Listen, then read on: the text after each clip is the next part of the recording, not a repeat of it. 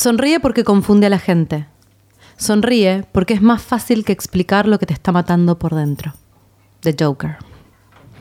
Do you have the time to listen to me whine about nothing and everything all at once? I am one of those melodramatic fools, neurotic to the bone, no doubt about it. Él estaba fuerte. Loco, con sus ojos medio ido. Sometimes my mind plays tricks on me. It all keeps adding up. I think I'm cracking up. Am I just paranoid or am I just stuck?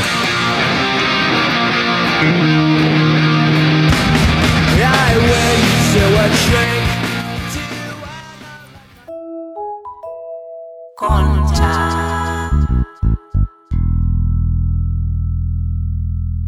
Bienvenidos a Concha. En este episodio, Concha loca. Bueno, ¿vieron que venimos de dos episodios re arriba? Este, De menstruación vos decís que para arriba, gorda. Para mí la menstruación tiene unos muy buenos momentos. Sí, para mí también. Em, Pero a tanto como arriba. bueno, veníamos de romántica que estuvo muy arriba. Menstruación tiene momentos muy buenos. Divertido. Y este Ecléctico menstruación. Que- Estuvo bueno, estuvo, estuvo intenso. Y este es como que nos tomamos un tobogán de caca al infierno. Y No sé por qué. No sé, porque pintó, pintó.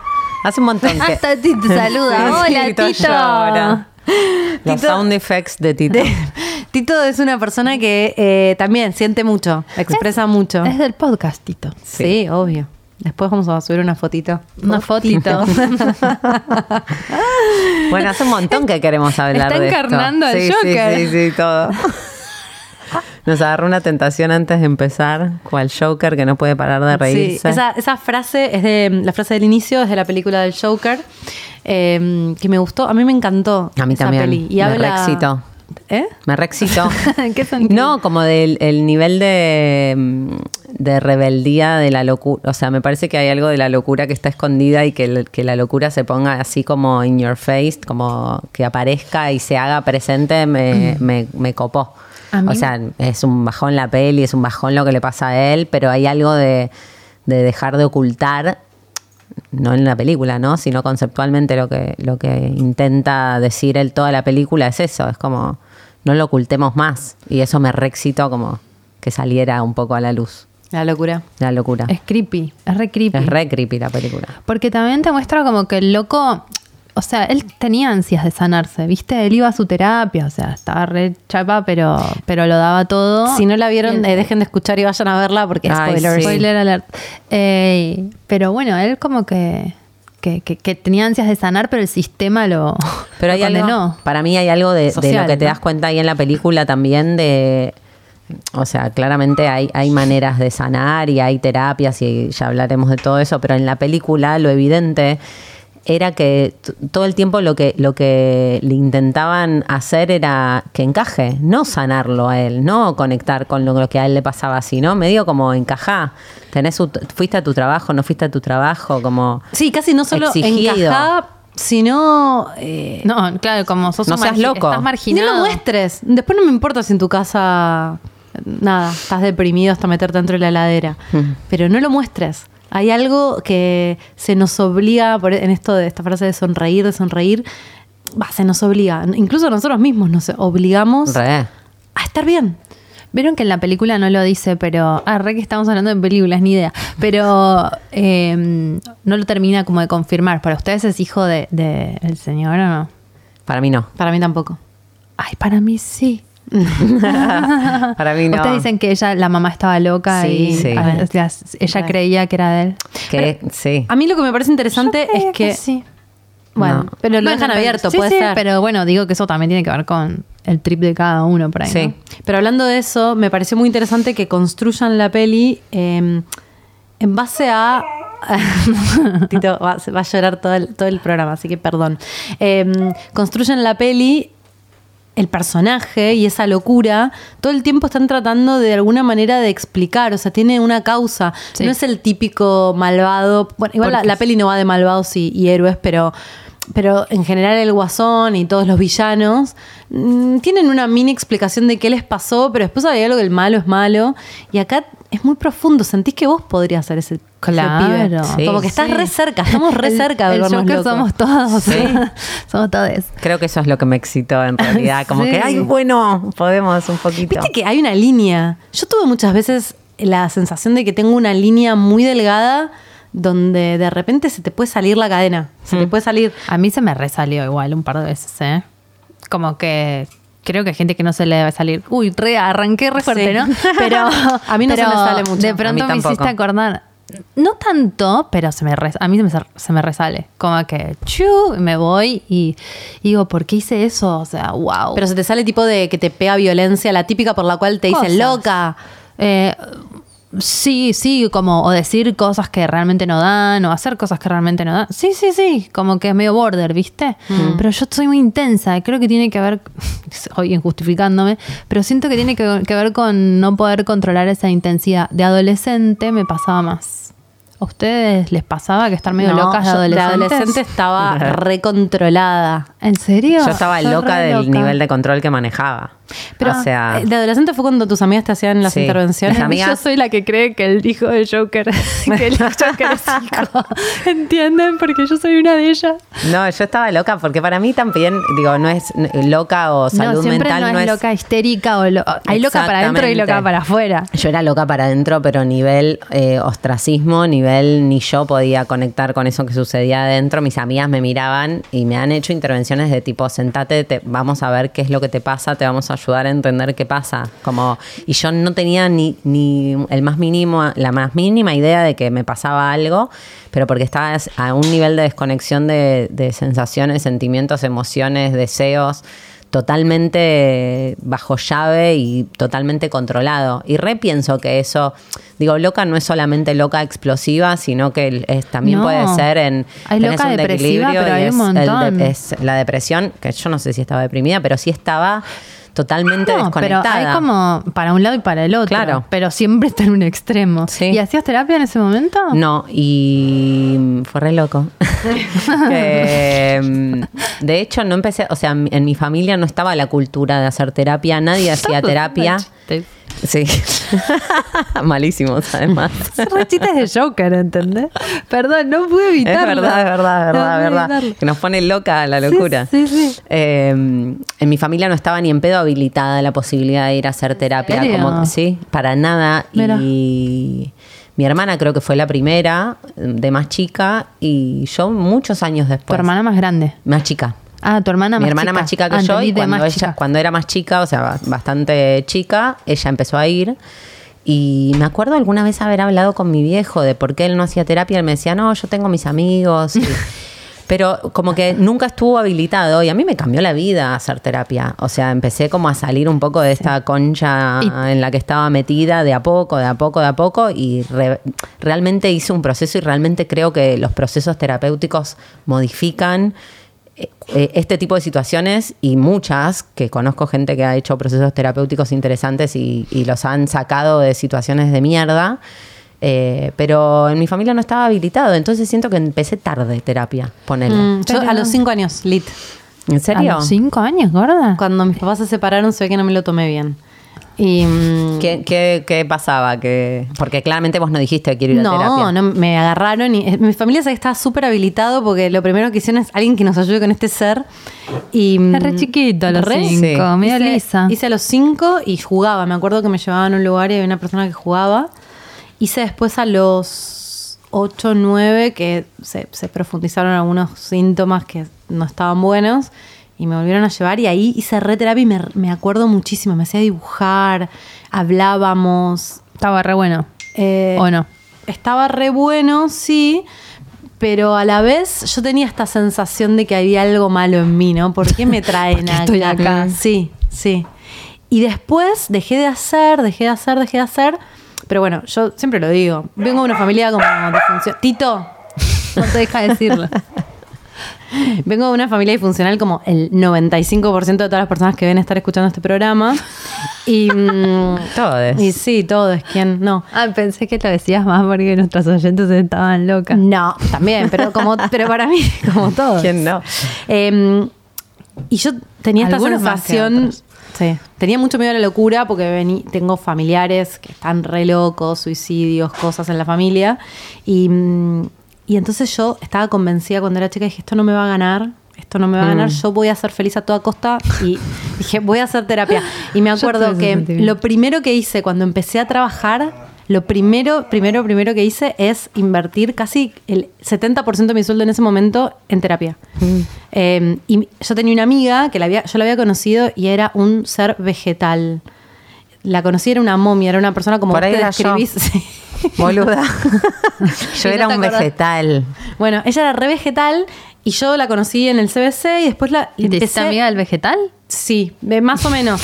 Pero empecé a ver ¿Cómo como fue? la mejoría, Ah. la mejoría, la mejoría, la mejoría. Entonces, cuando yo consigo Ah. trabajo a los 21, le digo, Caso ¿dónde estás yendo? Dame tu droga. Era, era como el Yovela, en vez de preguntarle dónde te estás haciendo el culo, le preguntaba tipo, ¿dónde estás yendo? Y, mm, y ella me dijo, ella me dijo, Es igual de importante que el culo. el Sí, cerebro. es más. Ah, no, compartamos datos de terapeutas, terapeuta. chicos. Yo recomparto Yo datos. también. Miento, bueno, para, esto fue la el segundo. Ay, no sé si contarlo. Bueno, voy a contar primero este. Lo prim- cuando, o sea, ¿viste el sueldo? ¿En qué te gastas tu primer sueldo? Yo en terapia. Dije, esto, yo voy a zafar de esta. Y mm, era en Vicente López, yo vivía en Monte Grande, chicos, zona sur, con urbano profundo, cuarto cordón de conurbano. Me tomaba el tren, el subte, un colectivo. Me iba todas las semanas a una terapia que aparte era re cara porque era una terapeuta más una mina que te hacía como un reiki, una armonización Ay. al mismo tiempo de la terapia. Guau. Qué espectacular. Claro, te sacaban, ¿sabes cómo, no? Me hizo súper, esa, pero era carísimo. Pa, carísimo. En ese momento Sí, yo invertía el 70% de tu sueldo. Que bueno, porque problemas de, de- ¿Te de- de- de niña blanca, ¿no? Tenía casa, de, mis viejos me mantenían, entonces podía hacerlo. Pero bueno, yo creo que todas funcionaron en un punto. Lo que no conté es que en realidad cuando tenía 19, que todavía no trabajaba, fui a uno de la obra social. Ahí. Me senté y lloré toda la sesión.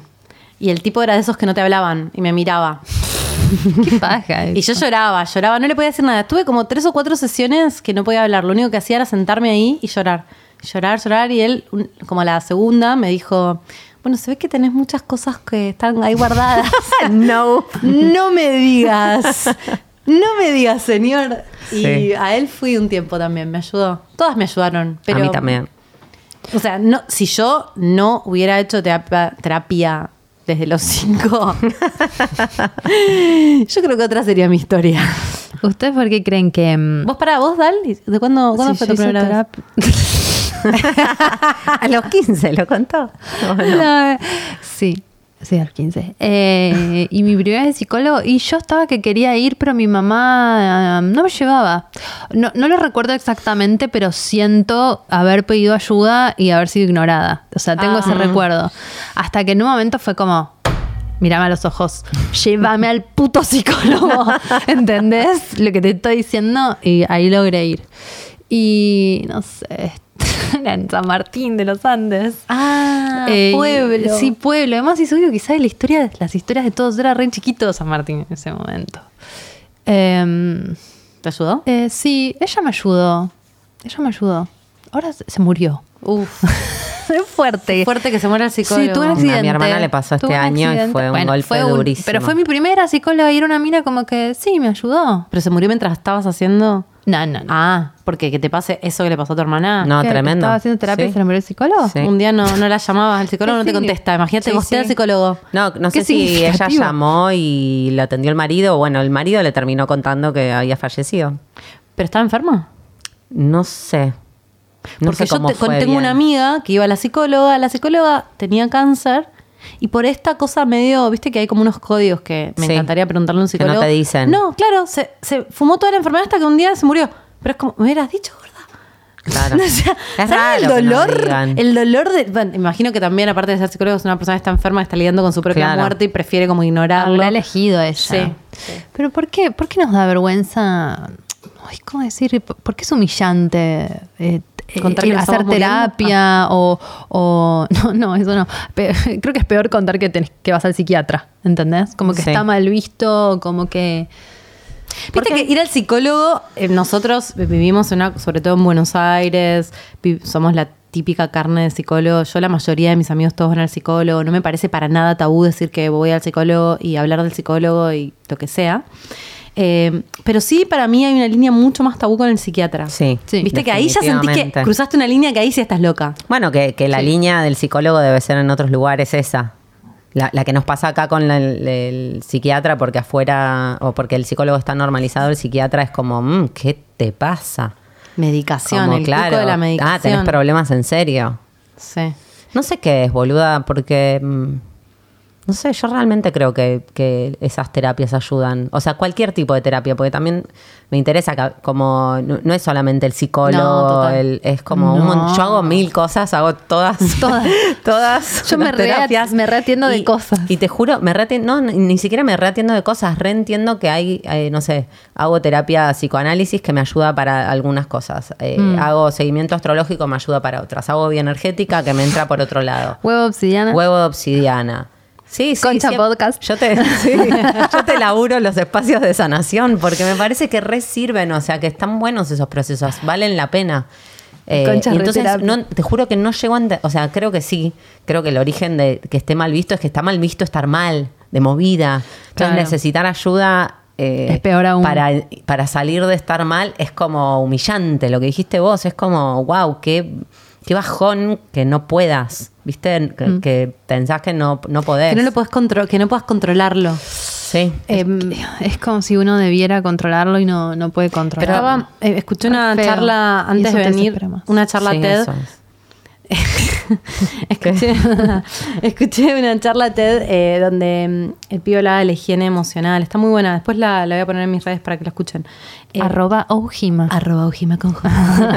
Em, y él decía que hay esta. mm, Él decía, yo soy psicólogo y es como que soy un- como un sanador de segunda, ¿viste? Si fuera médico sería mejor, pero psicólogo es medio Ah, barreta, re, decía él. sí. Y él decía, porque, porque está esta prevalencia del cuerpo físico por Ah, sobre el cuerpo emocional.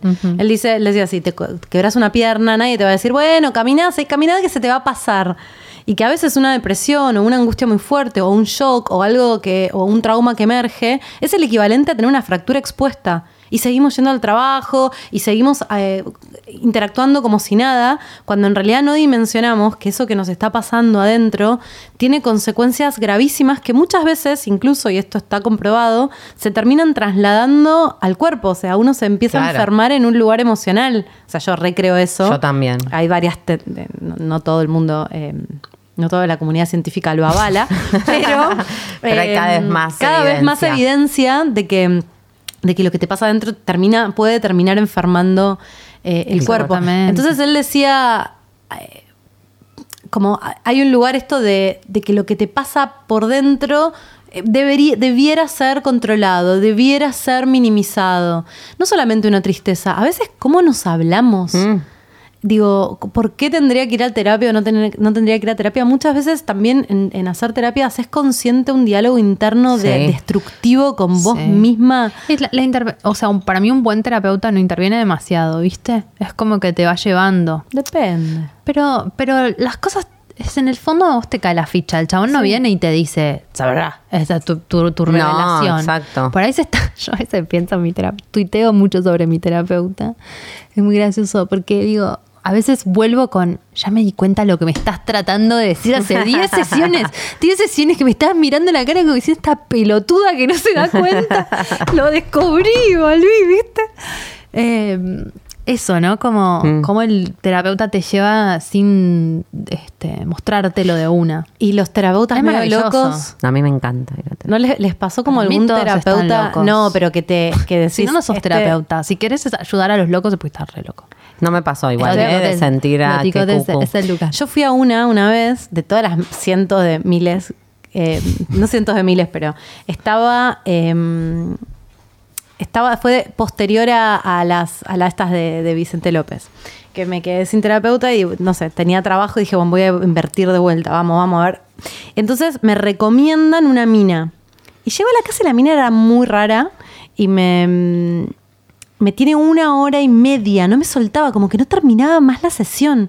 Bueno, perfecto, termino, chau. Me mandaba chats. Como, bueno, venís la próxima vez. La segunda vez, que- y yo ya la primera vez me quedé con una sensación re rara. La segunda vez voy, me estoy sacando el abrigo y me dice, bueno, qué suerte que... No, porque me cancela. Me dice, che, no, no voy a poder la próxima vez. Me da mucha pena porque con todo lo que te estás pasando, todo lo que te está pasando, eh, estás muy sola. No. Me había visto una sola vez y me tira eso por chat y ahí yo dije, uy, no quiero ir más. Pero viste que es re duro cortar Sí. a, a cualquier terapeuta. Pero había sido No, una bueno, sola una vez. sola vez, vez. pero- Pero, Bueno. pero voy la segunda porque dije, no, no voy a no ir. Voy a ir y se lo voy a decir en la cara. Ah, Voy, cuando me estoy Qué poniendo, me estoy, me estoy sacando el saco, me, ya me dice, no, bueno, me puso mal el otro día, porque obviamente vos estás haciendo conmigo una transferencia con tu madre. Yo, señora, la acabo de ver. No, no, estaba re Qué mal peligro, ella. boluda, mal. caer en un terapeuta. Que yo como ya desde los cinco años me analizaba, al toque me di cuenta que esa señora no estaba bien. Pero por ahí alguien que cae, Sí, Ay, qué no. miedo. bueno, entonces ahí, miedo, miedo, miedo. No, escuchen esto.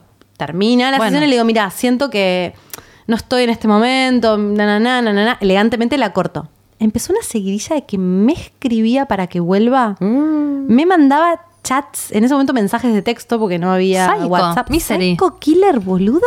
Esa señora atiende gente que por ahí no está registrando porque es la primera vez que fui recomendada por un loco. psicólogo. A mí me pasó que una no me quiso dejar, tipo, no me quería dejar ir. Ay, Medio qué que le dije, feo che, no eso. quiero venir más.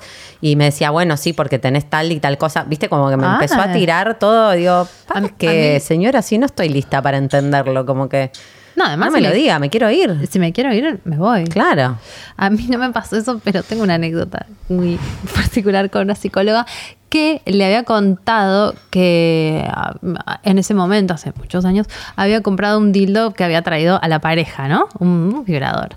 Y fue como tipo, ah, bueno, no sé qué. Y después, al tiempo después, le dije que eh, lo que pasó fue que mi pareja en ese momento me engañó, me metió los cuernos. Y la mina osó en sugerirme a mí que él era, eh, quizás mi, mi pareja se había sentido intimidada o invadida por el dildo y que por eso me había engañado.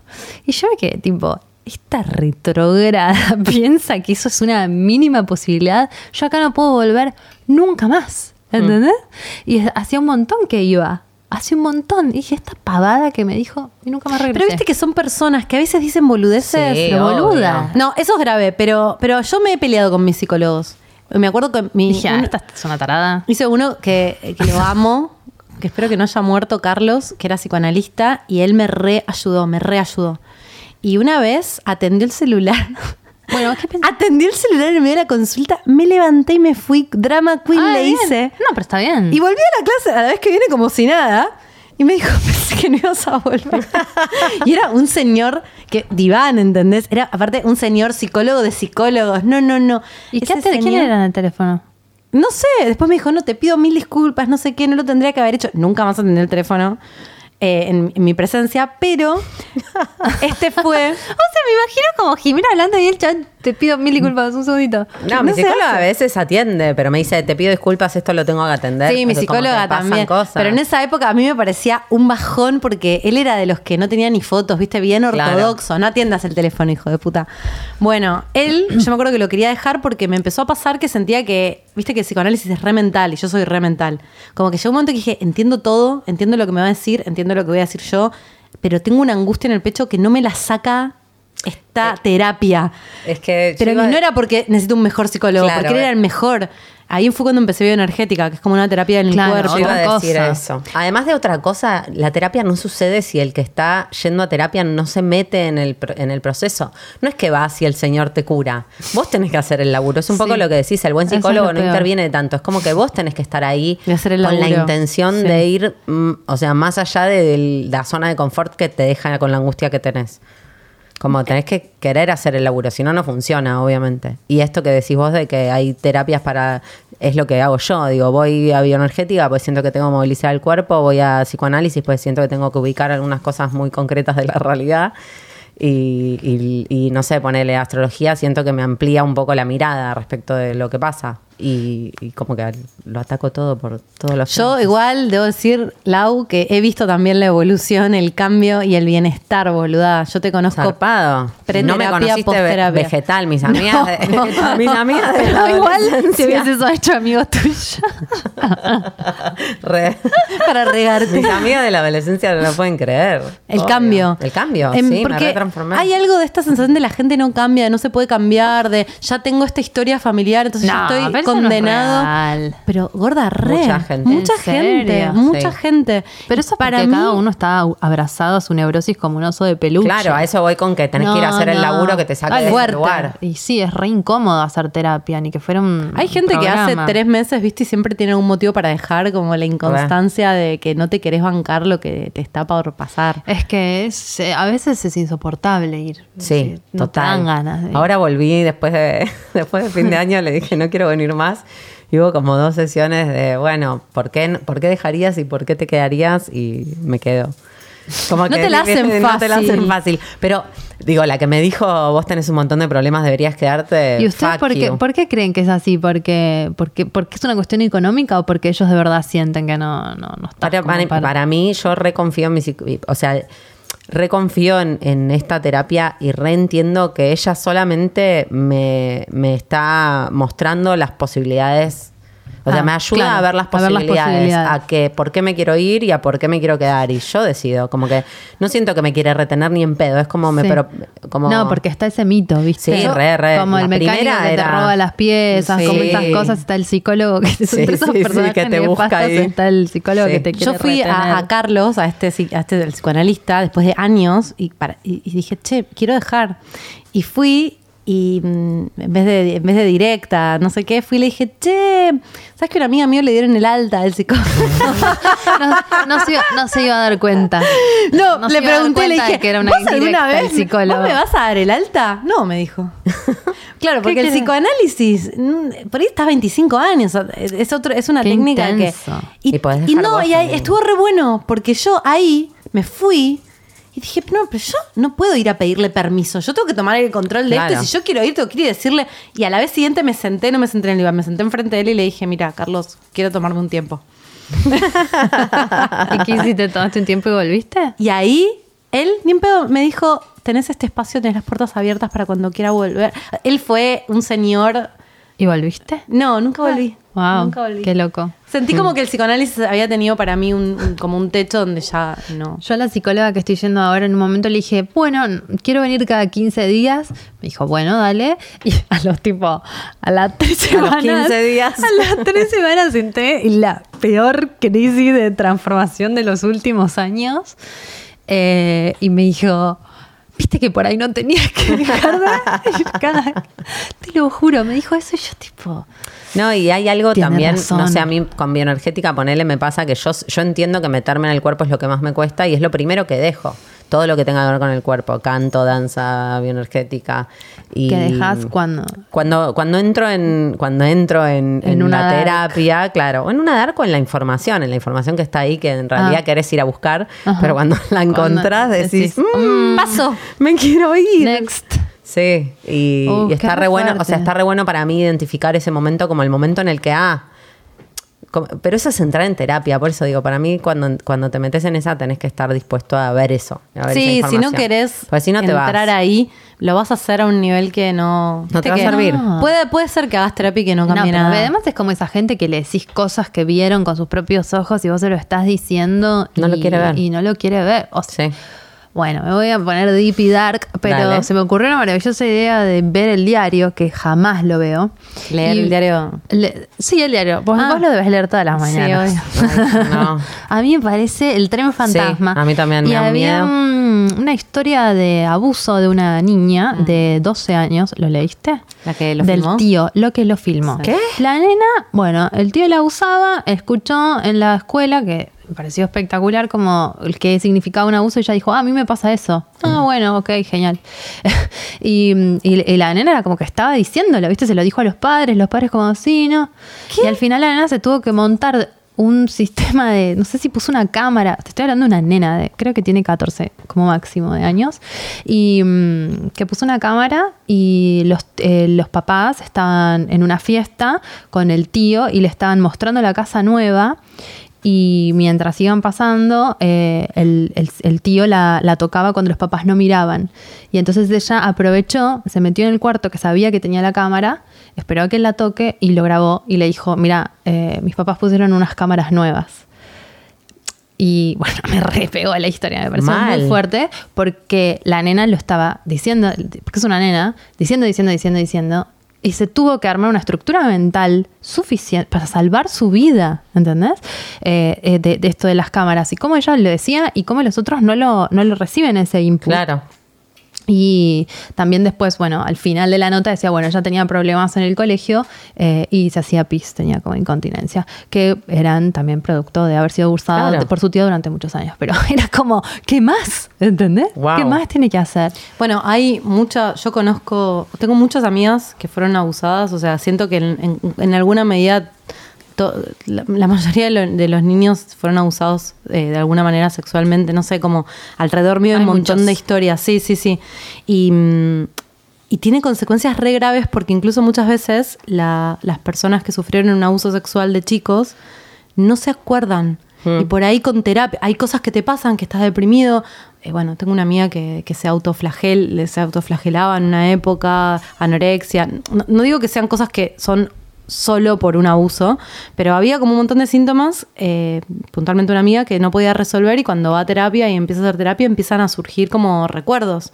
Entonces, eh, como la importancia de poder llegar a esos lugares aunque de duelan. darle bola. Sí. Para mí, volviendo un poco a lo que decíamos de por qué, por qué Pedir por ahí. ayuda. Claro, por qué la, la terapia o la psiquiatría están mal vistas o es una vergüenza decir que, que haces terapia o que has- como que necesitas ayuda, es porque.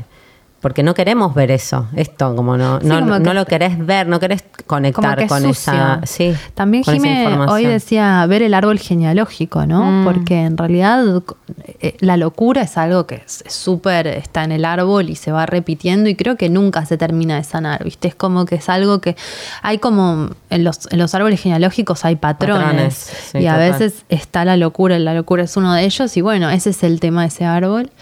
Y es muy interesante observar la dinámica de cómo va pasando de perso- Siempre en alguna generación está. Si uno se suicida, es posible que se repita con, el que, con alguno de los Mm. que siguen abajo.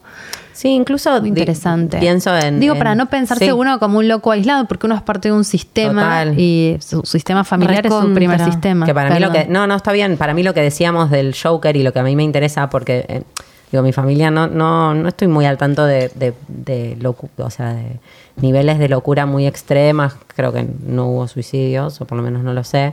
Pero sí entiendo que hay algo del, del, del diferente que es marginado en mi familia, poner en mi árbol, que es distinto, es como que participa, pero por, por los bordes. Pasa que- y yo reentiendo que había algo de, de esa sensación mía de ostracismo, de sentirme diferente y de, y, de, y de sentir que eso me hacía estar en un borde que me daba mucho miedo tocar la información de mi diferencia, ¿entendés? Entonces prefería anularme, anular todas las diferencias. Claro. Estaba pensando como más en, en, en, en no, no normalizar síntomas incluso no tan evidentes y no tan extremos. Pero te iba a decir ¿viste? eso, como que vos estás hablando del Yo era re normal. Llega, llega un ex- está llegando un extremo donde por ahí hay algo que se termina visibilizando y es, y es muy evidente. Pero yo creo que, así- que, que la mayoría de nosotros tenemos momentos que realmente necesitamos ayuda, que Sí. na- naturalizamos, que... eh, A mí me recostó hace poco, vol- vol- volvió el psicólogo hace muy poco, tipo, no sé, siete meses, ponele, pero llegar a decir, esto es un problema. O sea, como que ta- tampoco fui tantas veces a terapia y decir, acá tengo un problema, necesito que alguien me ayude. Es re difícil. Pero ese porque estás momento. triste, estás mal, estás angustiada y, y decís, Pero bueno, se me va a pasar, se me va a pasar. Arrastrarte a vos mismo a terapia es durísimo. Dar el primer paso Bueno, es durísimo. yo esto lo... Va, para mí, por lo menos, ¿eh? Claro, no, para mí no. Ay, para A mí sí. tampoco. Lo siento, re de- Pero tengo sí. Soy una idiota. Fue muy duro, hace tipo tres años, una cosa así, que yo estaba estaba súper mal, no me daba cuenta lo mal que estaba, de pasada, de rosca, de tensa, de... Y mi psicóloga me sugirió que vaya a un psiquiatra. Y yo me agarró un acceso de Ese momento, es- ese momento. Que decís, ah, estoy en el horno, porque yo aparte muy eh, controladora en esto que yo me prometí a mí, yo, Sí. después me, me escucho y digo, yo, yo, yo.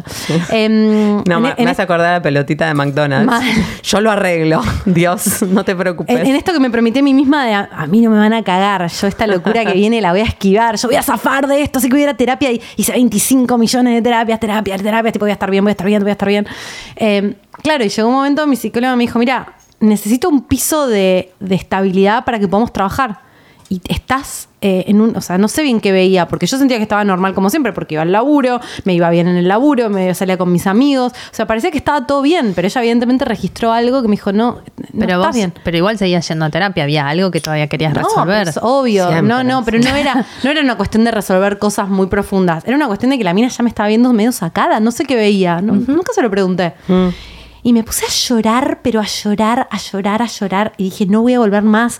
Viste, lo primero, en mi cabeza maligna, digo, claro, vos porque no sabes cómo resolver esto, porque sos chota. Lo- me, manda, me querés mandar a me medicar. querés para, de querés que puta". tome pastillas porque Sí. vos no podés con esto. Pero hubo un momento de clic, de, de ir llorando por la calle, que dije, ¿qué es este llanto? ¿Por qué estoy así?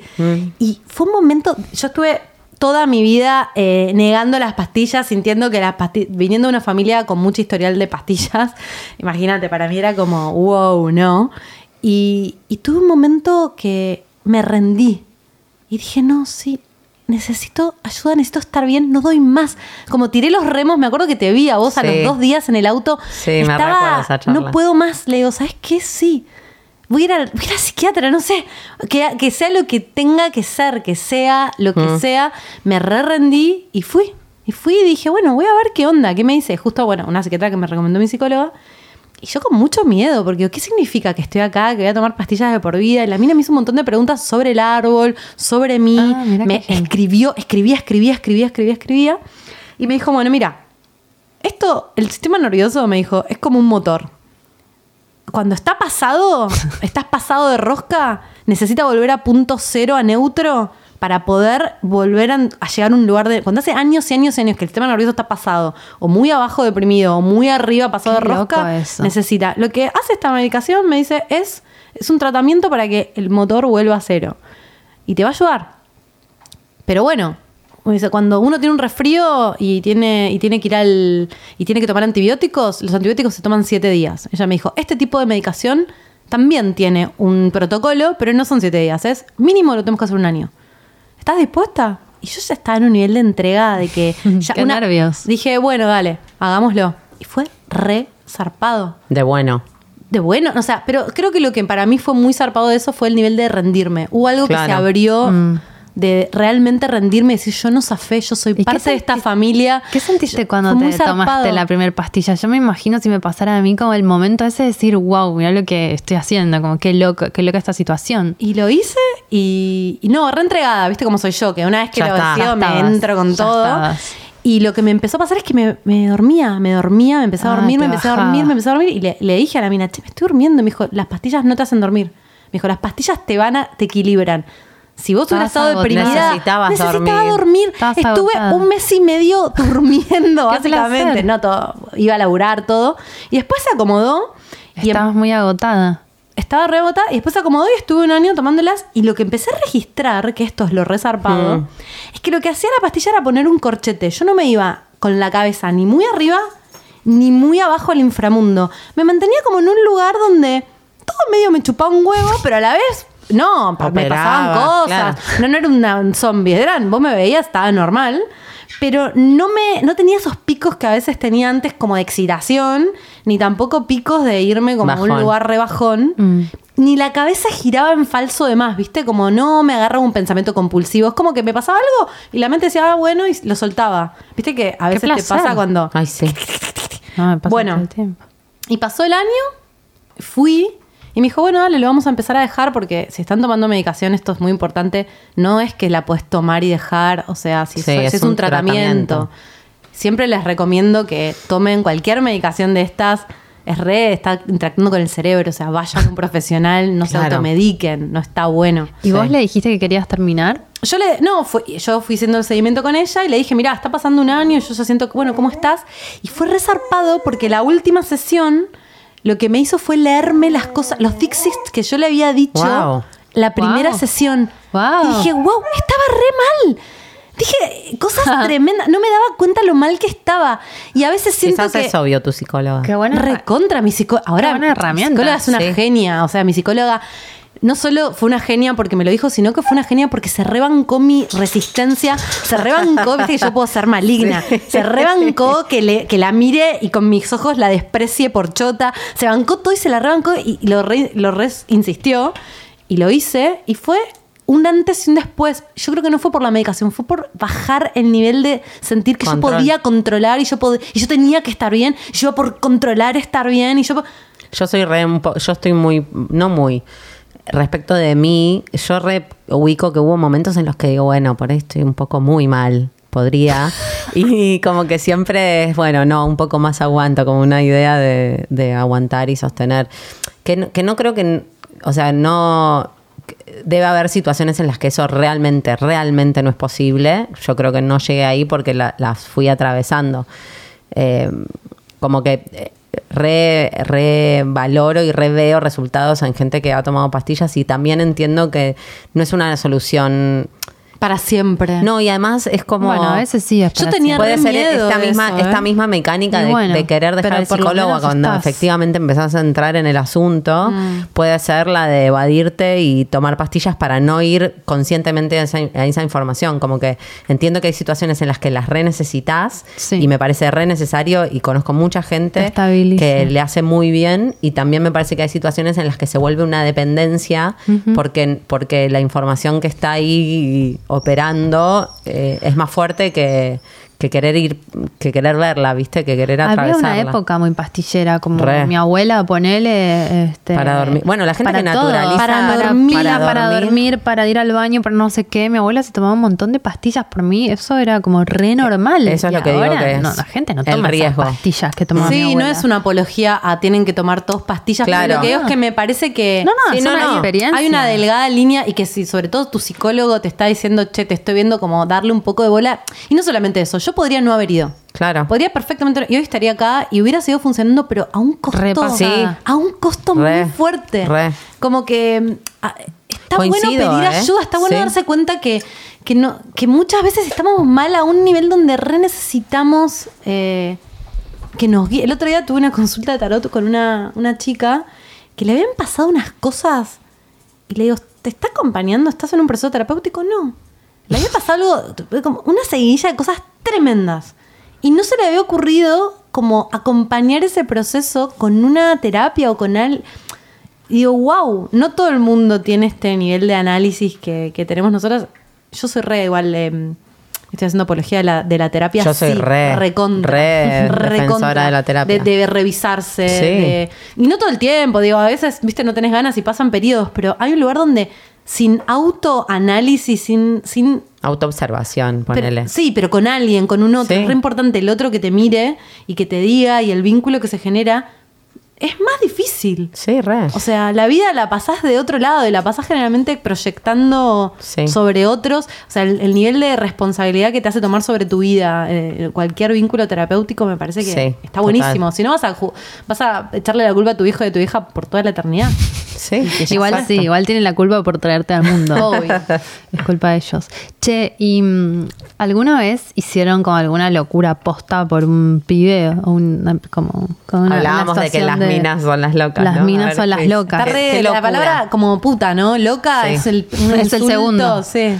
Puta y siguiente loca. Déjame pensar. Cualquier cosa. No recuerdo así. ¿No? ¿Alguna No. cosa así medio? Así loca, loca, desquiciada. Sí. sí. No. Mira. Estoquear. Pero me parece re normal. Por Spotify. Yo sí, yo re. Pero ¿Qué? cosas re horribles. Ah. No sé ni si las quiero contar. Tipo, como que no poder aceptar el rechazo y como insistir sobre algo muy horrible. Ah, yo. Ya como que no tenía sentido, como que entraba en una dimensión de locura, ¿viste? Como me está diciendo que no, boludo, ¿por Yo qué una. Tengo una lesión en el tobillo de una vez que básicamente el pibe se escapó de mi casa. ¿Cómo No, se escapó? Se escapó de mi casa. Había una Ah, che, situación. la verdad que no, la verdad que no. O sea, el gosteo analógico. No, había una situación por la que no, él no debería haber estado en mi casa. Era eh, el amigo de un, de un pibe. O sea, era medio border que él estuviera allá ahí. Y yo le dije, bueno, ya estás en mi casa, cojamos. Y él no quería, no quería, no quería. Hasta que básicamente abrió la puerta y se empezó a ir y se fue por las escaleras del noveno piso. Y yo, como entre que me, me- me vestía, me ponía el pantalón, qué sé yo, lo empecé a correr por la escalera y en una me, tipo, caí muy mal y tengo una lesión al día de hoy por, puedo esa creer. locura ¿Y de él perseguirlo qué al hizo? pibe. ¿Se fue? Sí, se fue, chau, chau. Era como que vos lo fuiste a buscar, y, pero a la vez no tenía ningún sentido. No tenía ningún sentido. Pero la locura de correrlo por la escalera me dejó una lesión. no lo hago nunca para más. toda la vida. Sí. Es un aprendizaje. Sí. Yo, sabes que soy tan controlada de miércoles que no, no registro momentos donde se me haya salido la chaveta de que no poder controlar y hacer algo que después diga, wow. Sí, Eh, a mí no, tampoco. No, no. Sí, a ver, Yo sí. miento. Eh, no, me, me tenés que llevar como a un extremo. eh, me tenés que llevar. Le, mira cómo le echo la culpa en dos segundos a otro. Eh, me- tuve momentos muy jodidos de discusión de pareja en una pareja puntual. Que, que yo soy súper de no levantar la voz, ¿viste? De no discutamos, de mi, mi mecanismo es me quedo callada, no hablo, me retiro.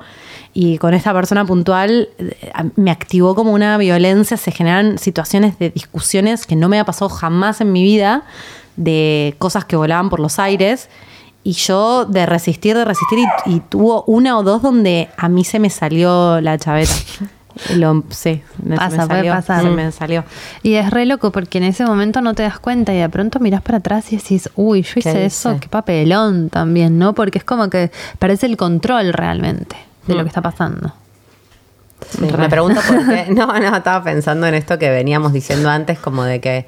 ¿Por qué las minas son las locas, no? Esto que decías de las De las locas y las putas. de las histéricas. De las histéricas. Del- del- Para mí porque expresan, o sea, por, por el modo también, es como que expresan, hablan, los hombres no...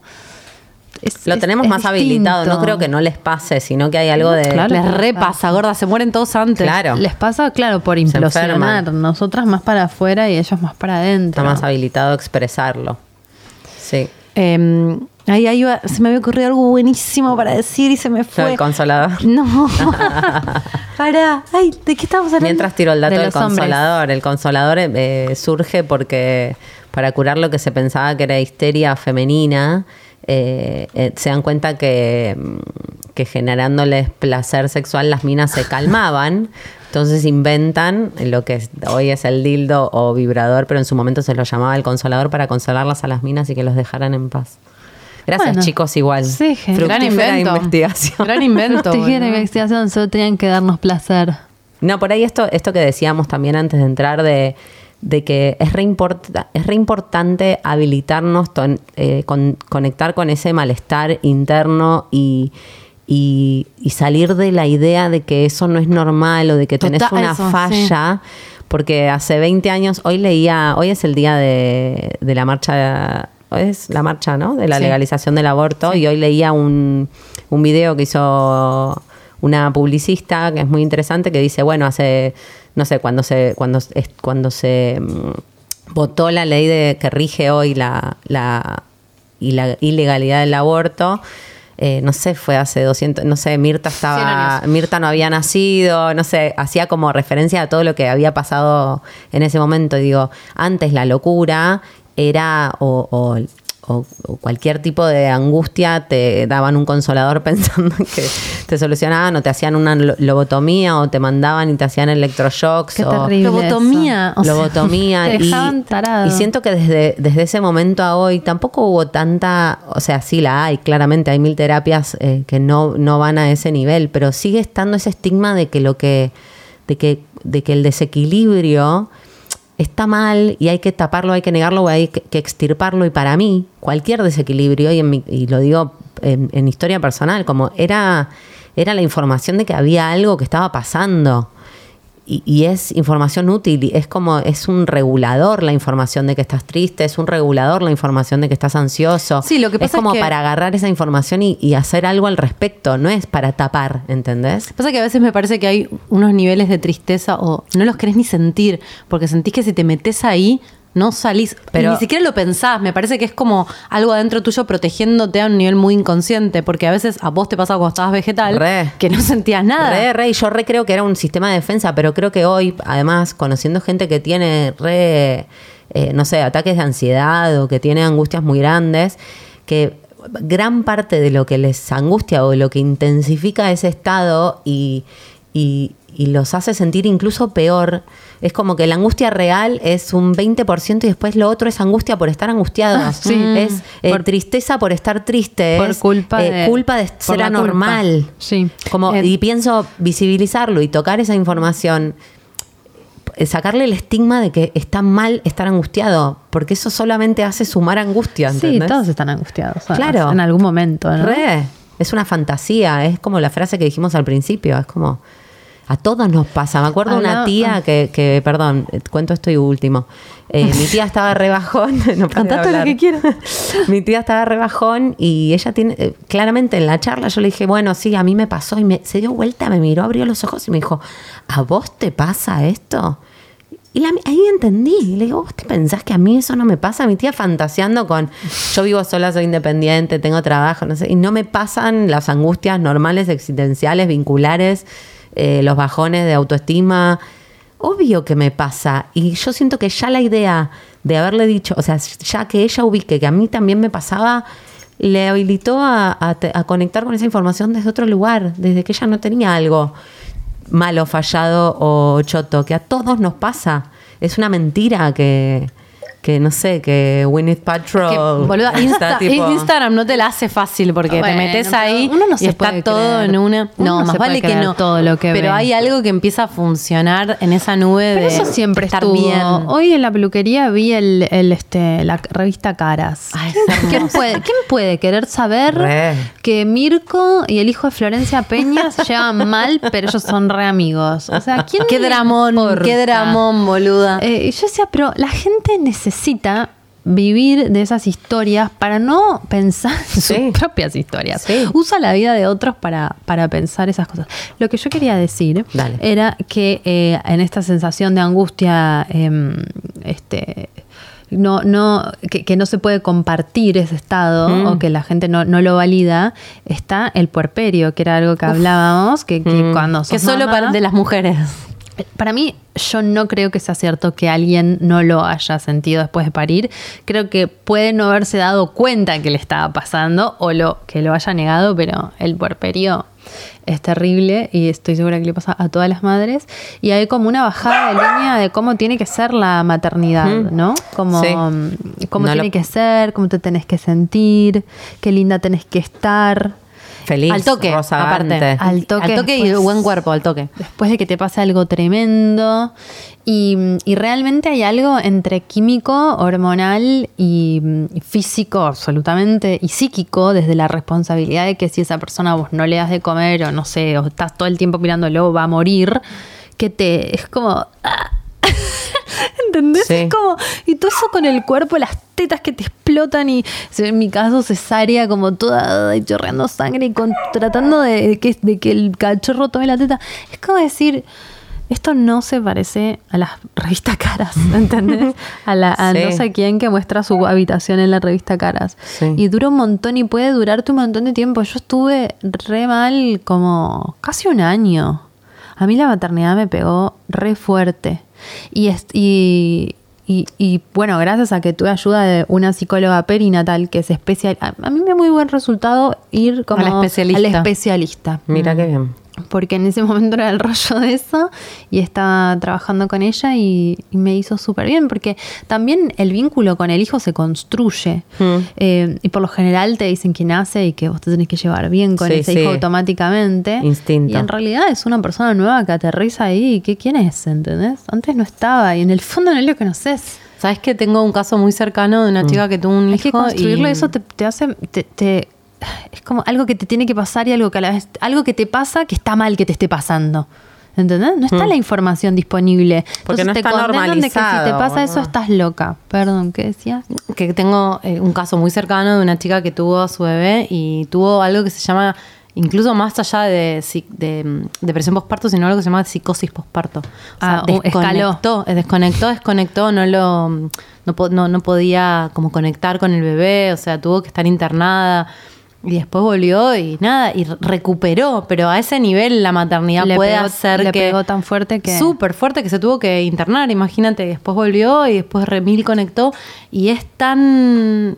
como que dije, wow, ¿cómo no Fuerte. hablamos de esto? Claro. De que tiene estos riesgos también, a nivel Ay, emocional. sí, obvio. Y a nivel físico también. O sea, Sí, no obvio. hablar de todo lo que te pasa, eh, o sea, negarlo y decir que es fantástico, maravilloso y espectacular, ayuda a que las madres primerizas se sientan mal. Y se queden solas en ese momento y no pidan ayuda. Re, hay una, un Instagram, una cuenta de Instagram que se llama Postpartum Stress, si no me equivoco, que está buenísima, que suben unas ilustraciones de, de mamás con los bebés y todos unos pensamientos que no se te ocurre que tendría De una gente que lo madre, atravesó. Pero dice, tipo, lo quiero tirar por el balcón, pero a la vez lo amo, pero a la vez, tipo, no lo soporto, pero a la vez lo odio. Y vos decís, sí, realmente sí. Y qué bueno que alguien lo diga. Claro, eso voy con. O sea, me parece re zarpado eh, poder compartir que, que, que te pasa, ¿viste? Me parece que eso ya es re sanador para el otro, que lo ayuda a, a no sumarle esa, esa cantidad de angustia por estar angustiado que, que viene con la idea de que eso es indeseable. Y para mí, o sea, yo tengo esta, esta visión. Para mí eso es información, eso es un indicador de por dónde ir, de qué, de, de- de qué tipo de laburo hacer o de qué tipo de terapia, como... Sí, Re. como sincerarse un poco, Sí. ¿no? No te digo que te sinceres en, en el Instagram, pero por ahí es como... No, con el que tenés con tus- ahí, con tu- que que lo tenés ves. ahí, tipo, tus amigos vienen y te dicen, ¿estás re contenta? A mí me pasaba que venían eh, a la clínica o los primeros días, ¿estás re contenta? No, la verdad que no estoy nada contenta. Claro. O sea, estoy contenta, mi hija está sana, estoy- yo estoy sana, estamos en, en nuestro hogar, pero no estoy contenta, ¿entendés?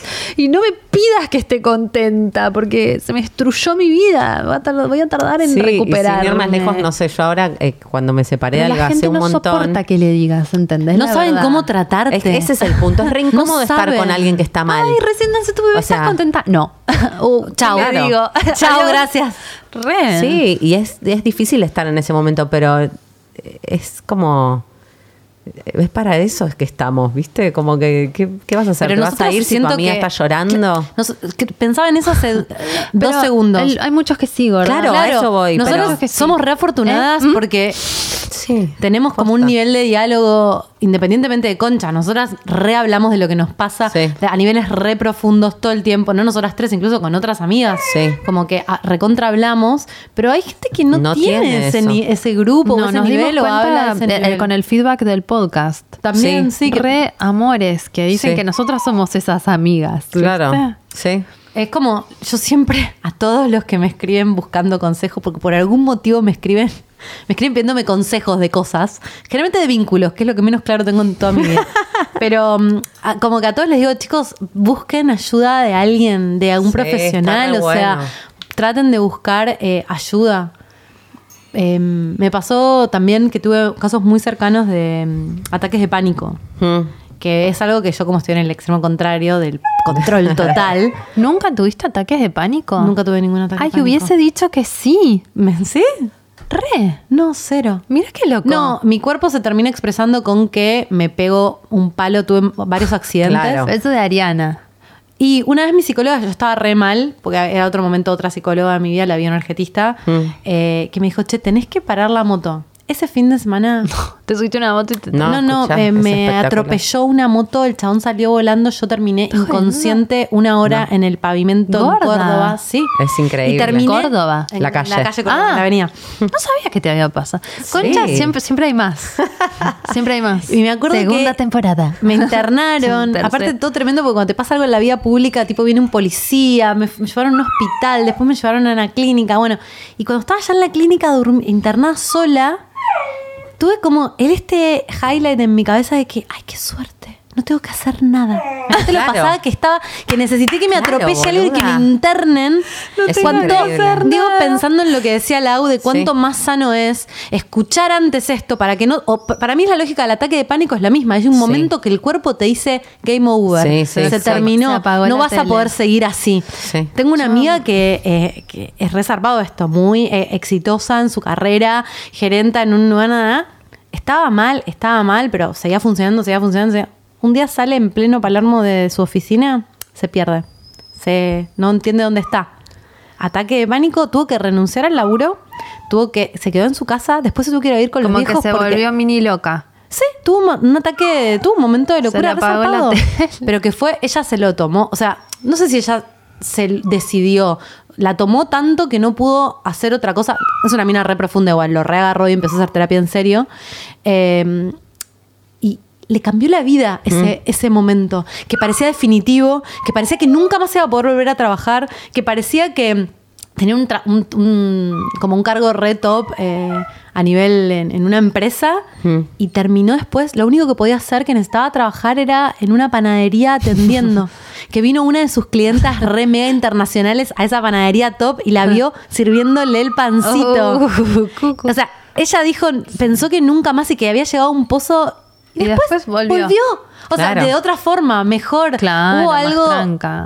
Pensamos que las cosas son re definitivas y que estamos en este momento en este pozo o No, estoy en este momento también- con ataque de pánico y esto es lo que me define Sí. y nunca. Y, y ese es el miedo para mí que se suma Sí, a lo que. es. La hiperactividad del capitalismo de mega rendir te, te vuelve loco también, ¿viste? Sí. Ayer yo no cocino, ¿no? Jamás.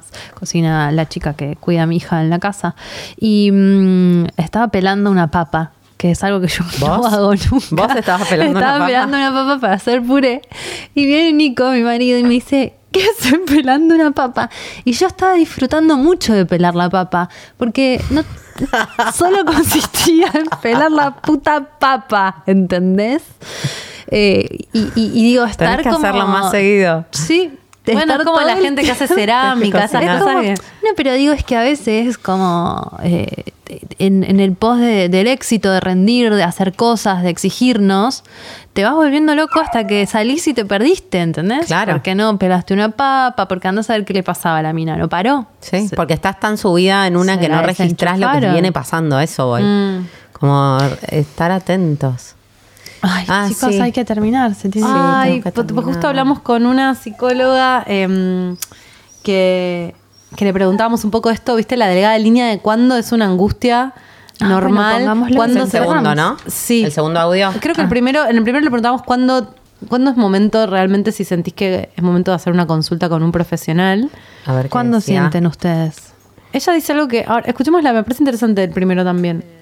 En términos generales, creo que podemos pensar que se, se hace necesario o muchas veces decidimos eh, iniciar un proceso terapéutico cuando mm, vemos que está siendo difícil afrontar o transitar eh, momentos de la vida. Operar, ¿no? sería. y situaciones importantes de la vida y donde quizás este, vemos que a raíz de- del sufrimiento padecer quizás eh, internamente no muchas cuestiones que generalmente pueden tener que ver con ansiedad o, o quizás eh, síntomas de depresión eh, no que es lo que lo más común hoy en día. Entonces se, se dificulta quizás poder lidiar con, con estas situaciones y, y tra- transitar los caminos necesarios que a veces eh, tenemos que, que atravesar para para bueno, para lograr quizás las metas o, o los objetivos por ahí a grandes rasgos que, que tenemos, ¿no? Como la vida que queremos La vida que vivir, queremos que vivir. muchas veces también eh, dentro del proceso se puede tratar de también de descifrar un poco de qué se trataría eso, ¿no? Un poco. Ojalá. Y ahí le, y le preguntábamos también cuándo es una tristeza y cuándo ya empieza a ser como algo que...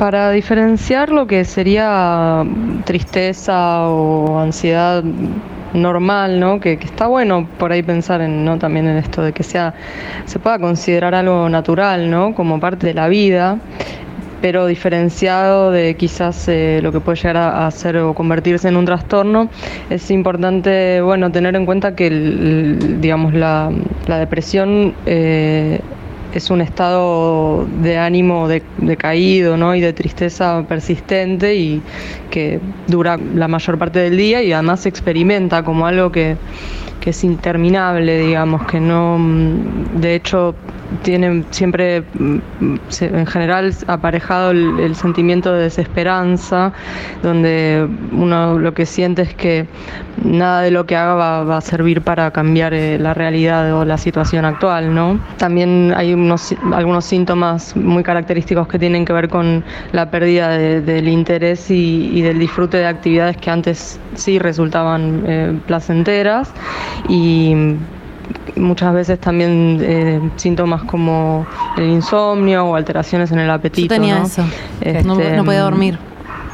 de- Antes de las pastillas. con respecto a, a- a la ansiedad, sería, bueno, cuando quizás eh, los síntomas o lo, lo que se experimenta como, como ansiedad ya llegan a un nivel donde empiezan a dificultar el poder eh, afrontar las situaciones importantes de la vida y, y bueno, y el malestar es significativo y, y digamos que ya empieza a interferir en nuestra posibilidad de, de vivir y bueno, y pasamos más tiempo quizás luchando con, con esos pensamientos o esos sentimientos o sensaciones que aparecen más que viviendo, ¿no? Me reidentifico con eso. Más que viviendo es muy bueno. Sí. Ella es eh, Anabel Gorbat, es psicóloga, la pueden encontrar en Instagram como arroba. Gorbat con B larga y doble T es eh, psicóloga con perspectiva sin- sistémica, contextual y de diversidad. Bueno, Bueno. esto no, me parece súper interesante. eh, primero, que ella dice, hay como una. Tenemos que reír. ¿Por qué? Porque Ay, son re tarde. 9 y 20. Ya Pero no viene Yo nadie. nos había dicho que no, pero 9 y 10 tranquilas. arrancamos.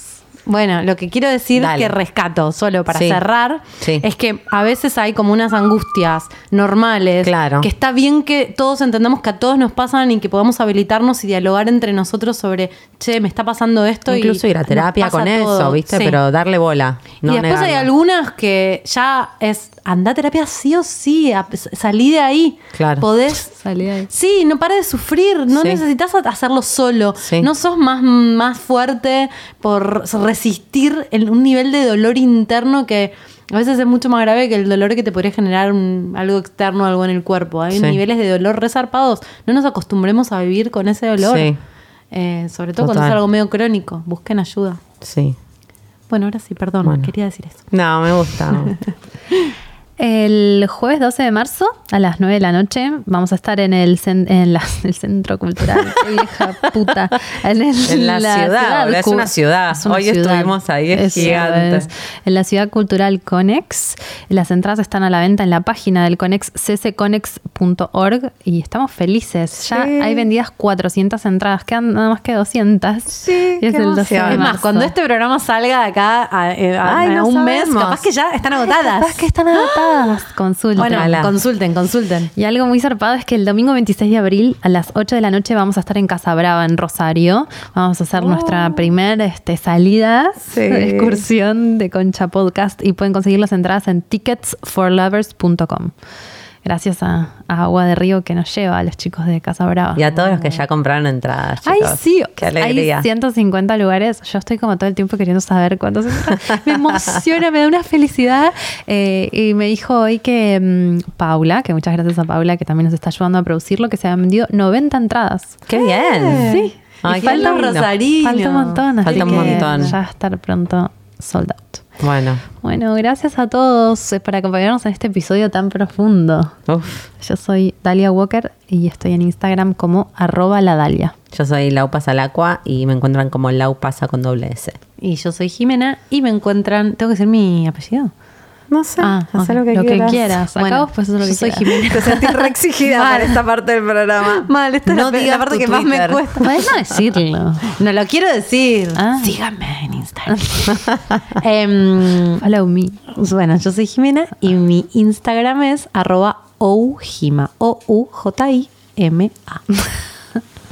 Bueno. Con chao. ¿Qué